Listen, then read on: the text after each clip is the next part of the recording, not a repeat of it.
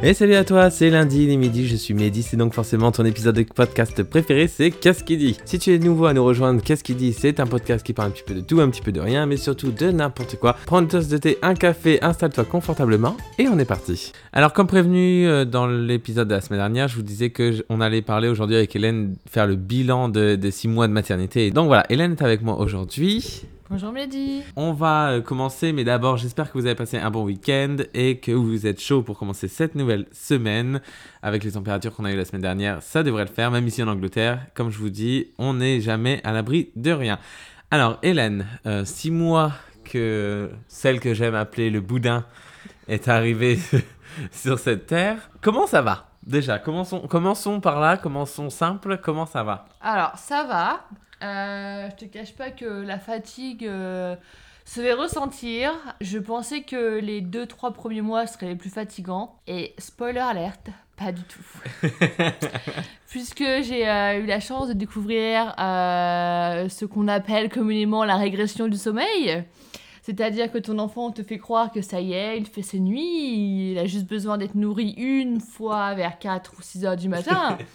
Et du jour au lendemain, elle a décidé que, ah bah non, en fait, non. Euh, j'ai envie de me réveiller toutes les 2 heures la nuit. Et donc du coup, est-ce que tu as l'impression, parce que du coup ça fait deux trimestres, je sais pas comment on compte, euh, si on compte par mois ou si on compte par trimestre une fois que l'enfant est arrivé, mais euh, est-ce que tu pourrais résumer ton premier trimestre, disons les, premiers, les trois premiers mois ou même par mois si tu préfères, euh, de du coup cette vie de maman, comment ça s'est développé, comment ça a changé de, du début, quand c'était tout petit, tout mignon, euh, les pipis et compagnie, les couches, euh, quelle, euh, quelle fréquence, et euh, comparé aujourd'hui aussi même l'éveil de l'enfant, comment tu le remarques, euh, qu'est-ce qui change? Alors, les premiers, les premiers mois, euh, ce qu'on appelle le quatrième trimestre, j'étais assez inquiète quand j'étais enceinte parce que je pensais que, voilà, comme ça allait être tout nouveau, j'allais un peu, euh, un peu galérer, euh, que ça allait pas forcément venir de soi, que mon enfant allait être malade, que j'allais pas savoir quoi faire quand elle, va quand elle allait pleurer. Puis au final, ça s'est mis en place tranquillement. J'ai eu la chance que les trois premiers mois se passent très bien. On était toujours en confinement, donc du coup, Ah oui, on n'est pas sorti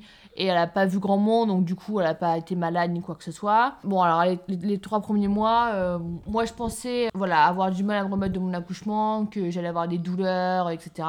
Au final, pas du tout. Deux jours après, je passais l'aspirateur. La partie de mon corps qui m'a fait euh, le plus mal, et je ne m'y attendais pas du tout, hein. franchement, je m'attendais pas à avoir mal là, c'est mon coccyx. J'ai galéré avec mon coccyx pendant trois mois. J'avais du mal à m'asseoir, je pouvais pas conduire. Quand il fallait que je me lève du canapé, c'était, ça faisait vraiment trop mal. Heureusement, c'est fini maintenant. Euh, mais c'est vraiment pas l'endroit où je m'étais dit ah ouais ça va être galère. Après en ce qui concerne Lily Rose, bah évidemment au début elle dort beaucoup, euh, elle est très calme et tout, et puis petit à petit c'est vrai qu'à partir de 3-4 mois elle commence voilà, à faire des sourires, à être plus réceptive, euh, les temps d'éveil sont plus longs, elle commence à attraper des choses, etc. Donc là, c'est vrai que ça devient vraiment intéressant à, suivre et à l'observer. Puisque voilà, elle, elle apprend des, nouveaux, euh, des nouvelles choses et euh, genre, euh, elle unlock des nouvelles skills. Ouais. Oui, le fait qu'elle attrape des choses, etc. Après, elle est en, en motricité libre sur son petit tapis euh, la plupart du temps, donc elle, commence à bouger dans, elle a commencé à bouger dans tous les sens, etc. Maintenant, là, à 6 mois, elle, commence à, elle commence même bien à se retourner, dos, ventre, ventre, dos, fait des grands sourires. Elle commence à reconnaître les personnes. Euh, c'est vrai qu'au tout début, toutes les nouvelles personnes qu'elle rencontrait, elle pleurait. Donc que ce soit euh, ses grands-parents, que ce soit toi. euh. Et en fait, j'ai l'impression que plus elle voit les gens, en fait, elle s'habitue. Hein, Oui, elle bah reconnaît oui, les voix et les visages. Et du coup, maintenant, euh, bon, la première fois, elle, elle fait un peu sa bouille, elle pleure, et puis après, euh, c'est bon, c'est... Deux, trois jouets, je la vois des fois aussi là quand euh, elle regarde au loin, elle cherche. Elle Oui, est, elle euh, te suit du regard. Si je suis dans la cuisine, que je traverse le salon et qu'elle est dans les bras de son père, elle va me suivre du regard. Euh, elle commence vraiment à attraper les choses. Euh, alors, c'est bien et mal parce que les cheveux, les lunettes, euh, les trucs qui traînent, faut faire gaffe maintenant. Elle, elle pince, mais elle attrape vraiment fort en fait. hein. Elle, elle attrape les joues, la peau du cou, etc. Donc euh, voilà, elle, développe sa force et sa motricité. Et, c'est vrai que c'est sympa à regarder. Mais euh, alors, le sommeil, par contre, ouais, euh, ça, c'est un peu l'arnaque. Clairement, je m'attendais. Elle a commencé à faire ses.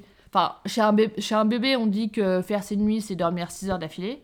Donc, à 3-4 mois, elle faisait déjà 6 heures sans être nourrie. Et là, je pense que ça doit être les dents, euh, parce qu'elle commence à faire ses dents et elle a eu quelques crises où euh, voilà, elle se mettait vraiment à hurler. euh, et c'était ça, ça a été un peu compliqué parce que la première fois qu'elle a fait cette crise, je savais pas que c'était ses dents. Et en fait, elle s'est mise à hurler, mais vraiment à la mort pendant une demi-heure. quoi qu'on fasse, elle voulait pas le sein, on l'a bercé, etc. Elle voulait rien du tout. Et heureusement, ma belle-sœur était là. Elle me dit Non, mais cherche pas, c'est les dents. Et elle m'a donné un, une espèce de petite poudre là. Et c'est vrai que ça fonctionne bien. Mais on sent que ça la travaille. Elle, elle mâchouille euh, sa main, elle mâchouille un peu tout, elle bave beaucoup. Donc euh, voilà, faut s'imaginer que voilà, les dents elles vont sortir et elles vont percer la gencive. Oui. Donc c'est sûr que ça doit pas être un moment très sympa à passer. Ça doit pas être quelque chose euh, hyper sympa à, à vivre. Ouais, c'est clair. Et après, on a commencé un peu la diversification. Donc ça, c'est... Voilà, on a commencé la chaise haute, les petites purées et tout. Donc euh, bon, c'est marrant de l'avoir euh, commencé... Enfin, quoi qu'elle mette dans sa bouche au niveau de nourriture, elle va faire une tête très bizarre et après, elle va décider ou pas si elle en, si veut. Et elle va nous le faire comprendre très vite. hein, euh, elle a très vite compris le principe de la nourriture dans la cuillère et la cuillère dans la bouche. Et donc euh, après voilà, ça, je pense que le fait qu'elle commence à, à manger un petit peu de solide et tout, ça va un peu me soulager moi dans l'allaitement.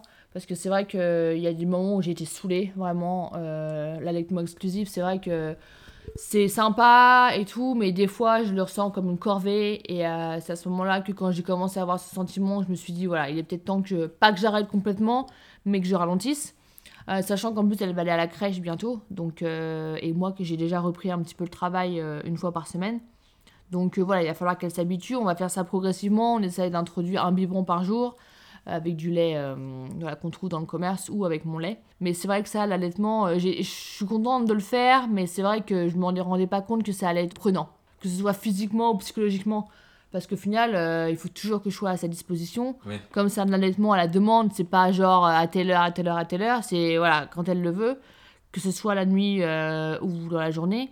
Donc voilà, faut être disponible et tout. Et puis là, elle commence à avoir euh, une succion qui est assez forte. Et des fois, ça fait mal en fait quand elle tète. Et surtout la nuit, en ce moment, elle tète beaucoup. Donc euh, c'est vrai que ça, euh, j'avais pas. C'est pas que j'avais pas anticipé, mais euh, voilà, c'est à, prendre en compte. C'est que des fois, voilà, l'allaitement, ça peut être fatigant. fatigant. Ouais, des fois, je le vois un peu comme une corvée. Donc pas tout le temps, hein, heureusement, mais. Donc là, on va ralentir un petit peu et. Euh, et progressivement, elle va prendre des biberons. Ça va très bien aller, hein, mais. euh, Quand tu as préparé ton plan allaitement, enfin, je sais pas s'il y a un plan allaitement, tu t'étais fixé d'allaiter pendant combien de temps au début? Alors, je. Je m'étais dit, je vais suivre les recommandations euh, de l'OMS, machin, machin. Donc, euh, ils recommandent de, de nourrir exclusivement un bébé euh, jusqu'à ses 6 mois. Ils disent voilà, que c'est euh, la, la bonne période. Et après, ils encouragent les mères à le faire au-delà de 6 mois jusqu'aux 2 ans. Moi, je sais que. Alors, là, à l'heure actuelle, hein, je sais que je ne l'allaiterai pas euh, jusqu'à ses 2 ans ou 3 ans. Euh, je pense que je vais. Là, l'idée, entre guillemets, c'est de garder la tétée du matin et du soir. Ou voilà, c'est le petit moment à nous. Euh, le matin, bah voilà, après, je l'espère, une bonne nuit de sommeil. Euh, et avant de partir au boulot, hein, un petit boops. Et puis le soir, voilà, avant de s'endormir. Et dans la journée, les biberons. Mais je pense que je vais, je vais certainement le faire jusqu'à la fin de l'année. Voilà, jusqu'à ces un an, je pense. Euh, puis après, ça va se faire aussi automatiquement dans le sens où moins euh, elle va téter, moins je vais produire de lait. Et voilà, ça va s'estomper en fait au fur et à mesure. C'est aussi elle, entre guillemets, qui va décider euh, si elle veut continuer à téter autant ou pas. Et de toute façon, dans la journée, ça va fortement se réduire puisque voilà, moins, moins les seins sont stimulés, moins ils produisent de lait. Oui. Donc la nature est bien faite.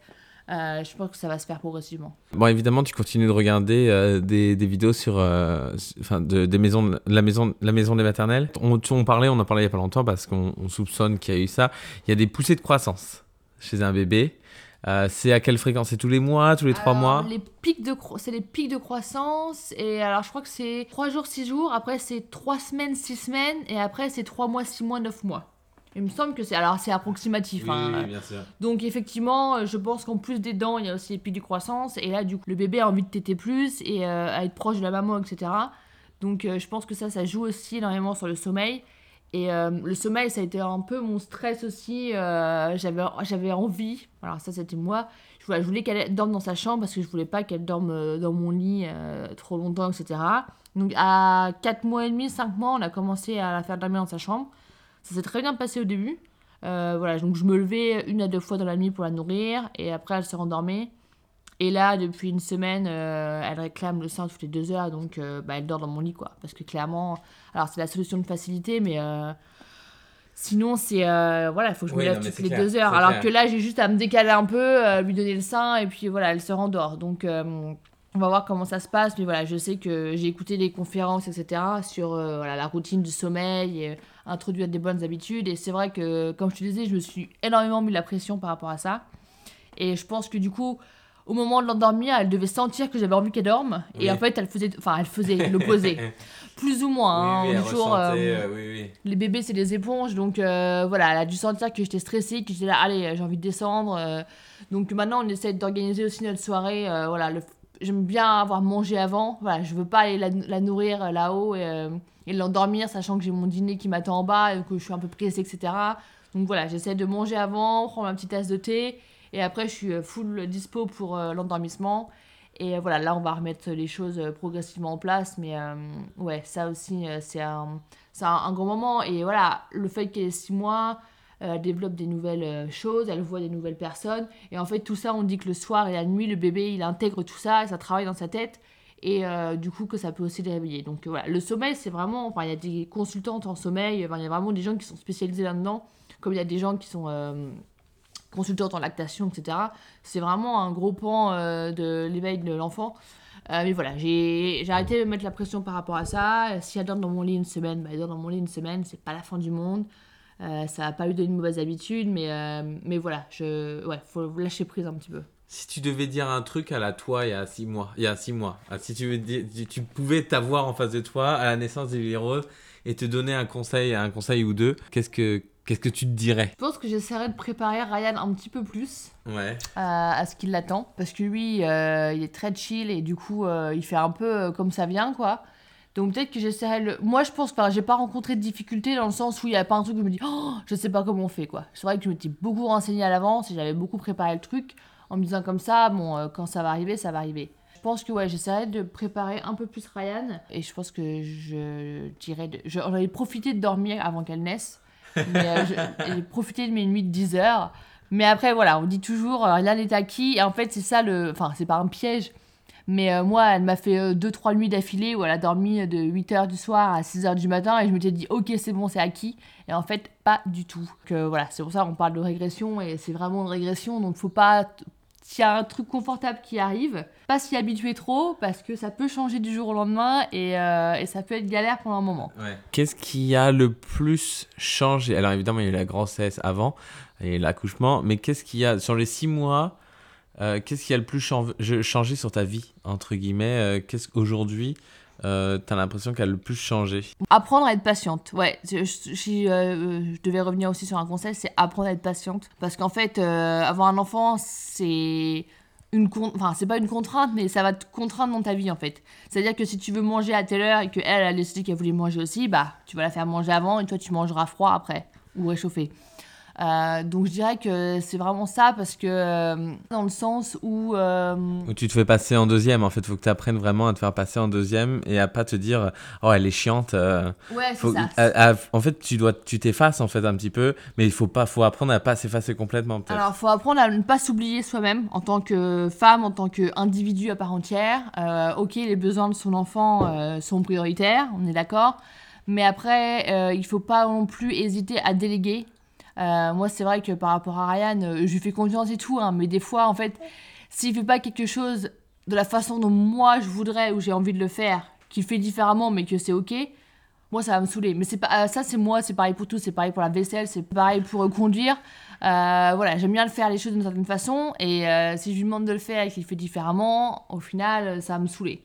Mais voilà, ouais, lâcher prise, se faire confiance euh, et apprendre à être patient en fait, et que ça ne va pas durer.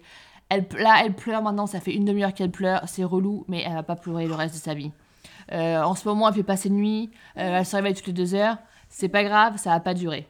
C'est vraiment ça qu'il faut se dire en fait, parce que voilà, c'est une étape et, et voilà, donc ça ne va pas durer et il faut prendre son mal en patience. Voilà, c'est vraiment ça, prendre son mal en patience et ne pas se mettre la pression, apprendre à déléguer, ne pas s'oublier, prendre du temps pour soi, ça c'est important aussi.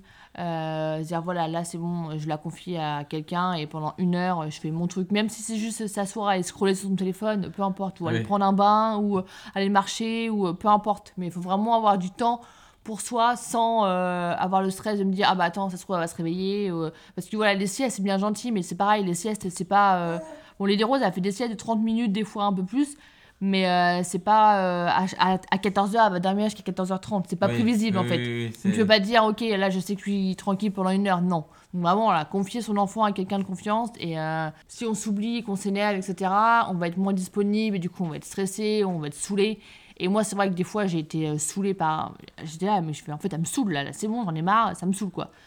Et après, euh, voilà, me dire là, c'est un bébé, euh, elle ne fait pas exprès, euh, voilà, faut pas, faut, faut pas lui en vouloir quoi. Et qu'est-ce qui est le plus difficile du coup? C'est une chose qui est le plus difficile depuis que t'es maman Hein, ou quelque chose que, que tu as, du mal, qu'il y a quelque chose qui te vient en tête en disant euh, ça je sais pas comment je vais faire plus tard. Et le plus difficile pour toi, qu'est-ce que c'est? Même ça peut être de, penser à la confier à quelqu'un. Alors autant la confier à quelqu'un, on a, on a trouvé une crèche, là je pense qu'elle va, être, euh, va être bien. En fait, ce que je me suis rendu compte, c'est que euh, j'allais être responsable. Ça, j'ai eu un peu, pas, pas du mal à me rendre compte, mais ça a pris un peu de temps, que j'allais être euh, inquiète quasiment pour le reste de ma vie, quoi. Ouais. En fait, c'est ça. Tu te rends compte que tu as un enfant. Alors, je savais que voilà, un enfant, c'est une responsabilité à vie, hein, même quand elle aura 30, 40. euh, bon, je sais pas si je serai encore là à cet âge, quand elle aura cet âge-là, mais en fait, c'est ça. C'est euh, de te dire que je vais être constamment inquiète quand son. Quand son père part euh, en voiture pendant une heure et que il est censé être rentré et qu'il a une heure ou deux de retard et que je sais pas où il est, bah je suis inquiète. Ne jamais avoir, ne plus jamais avoir l'esprit tranquille, même si je sais qu'elle est en sécurité, euh, voilà, quelque part, etc. euh, je pense que c'est le truc le plus euh, angoissant vraiment sur le long terme, hein, parce que là, euh, je te parle de ça là que six mois, hein, Oui, mais oui. euh, après ça va être la crèche, après ça va être euh, l'é- l'école, après ça va être l'adolescence. ça va être les sorties, ça va être les fêtes, ça va être le permis, ça va être les. ça va être voilà, ça, ça va être différents niveaux d'inquiétude, différents niveaux de stress, mais, mais voilà, c'est ça. Et de dire aussi que elle, enfin, qu'elle est dépendante dans le sens où, euh, enfin, sa vie, pour le moment en tout cas, dépend plus ou moins de moi, enfin, à un grand niveau. C'est-à-dire que si je devais disparaître euh, du jour au lendemain, euh, ça en aurait un impact considérable sur elle et que du coup, je peux pas, enfin, je peux pas merder. Dans le sens où, euh, voilà, c'est une, une responsabilité et qu'elle elle dépend vraiment de moi, quoi. Et euh, en parlant des, des papas, qu'est-ce que tu penses du rôle que devraient avoir les, les papas modernes? Comme euh, Je crois que j'ai vu, c'est un terme que j'ai vu très bien que dans les années il y a 30, 40 ans, c'était la femme au foyer qui faisait tout.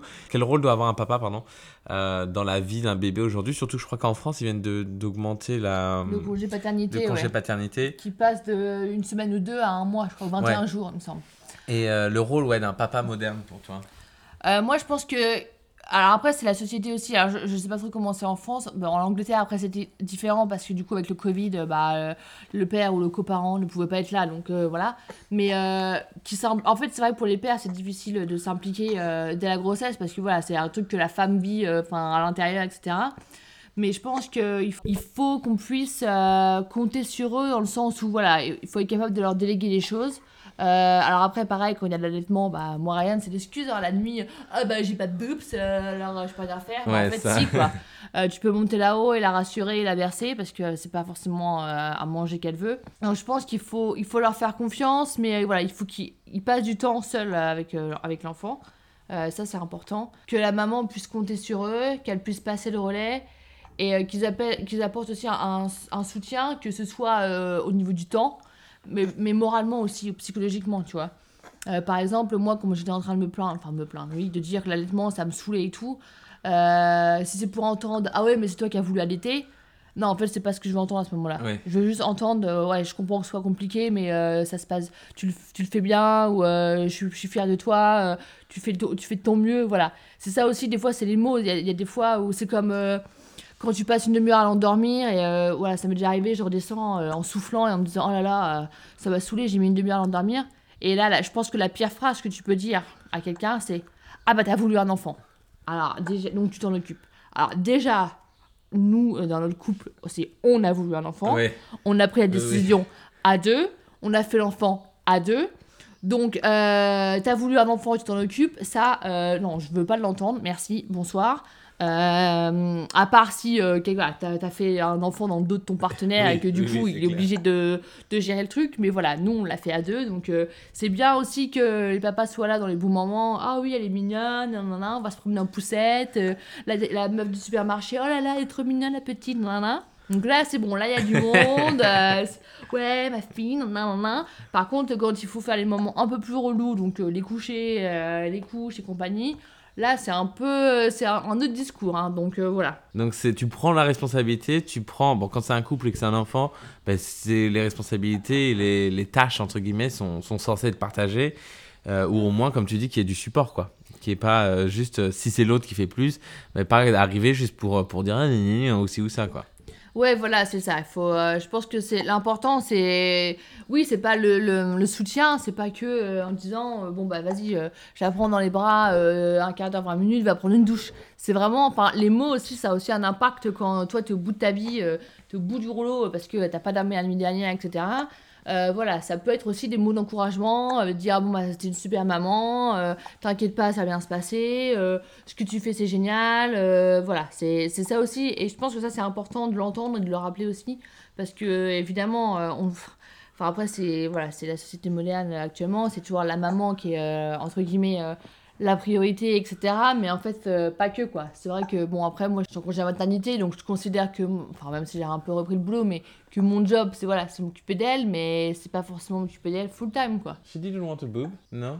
Alors oui, ça c'est un truc, hein, euh, quand l'enfant quand l'enfant pleure, euh, qu'elle est avec son père, si un- il va pas chercher à aller plus loin, c'est elle veut manger, alors que pas du tout. Oui, donc par exemple, là, avec Hélène, on fait l'interview et, euh, et du coup, on avait demandé à, à Ryan de sortir s'en occuper. Et puis, euh, un quart d'heure, 16 minutes exactement après qu'on ait commencé à enregistrer, elle, elle chouinait un petit peu. Il est venu, il dit Ah, il a, elle a besoin d'un, d'un boob et tout. Alors que Alors là, elle est dans les bras de maman et puis il n'y avait pas du tout des boobs. Et non Oui, elle veut le micro. Alors, je crois que ce sera une future chanteuse, peut-être. Tu veux le micro? Mais t'es trop petite encore. Quand tu parleras, on fera, on fera euh, des podcasts tous les deux. Ce sera, ça s'appellera le Qu'est-ce qu'il dit de Lily Rose. Tu vois, rien à dire. Là, t'as rien à dire encore. va avoir euh. Euh, donc, du coup, résumé des, résumé des six mois de, de maman pour l'instant. Évidemment, j'imagine. Je vais pas dire que du positif parce que je pense que ce serait beaucoup de, beaucoup de faux trucs comme on voit les mamans. euh, Les ah, mais moi, c'est que du bonheur. euh, que du bonheur. Les mamans Instagram, c'est ça. Euh, résumé en, quelques mots ou juste, euh, juste en... C'est bien, si tu veux juste dire comme ci, comme ça. Non, alors je dirais que j'ai énormément eu de chance parce que voilà, elle est en bonne santé, etc. Bon, elle a été malade une fois, donc découvert aussi euh, de d'appeler le d'appeler les urgences, enfin pas les urgences, mais le médecin à 6h du mat parce qu'elle a de la fièvre, etc. Et a stressé toute la journée parce que oh, ça y est, c'est la fin du monde, alors que bon, la pauvre, elle a juste la fièvre parce qu'elle a chopé le rhume de son cousin, hein, voilà.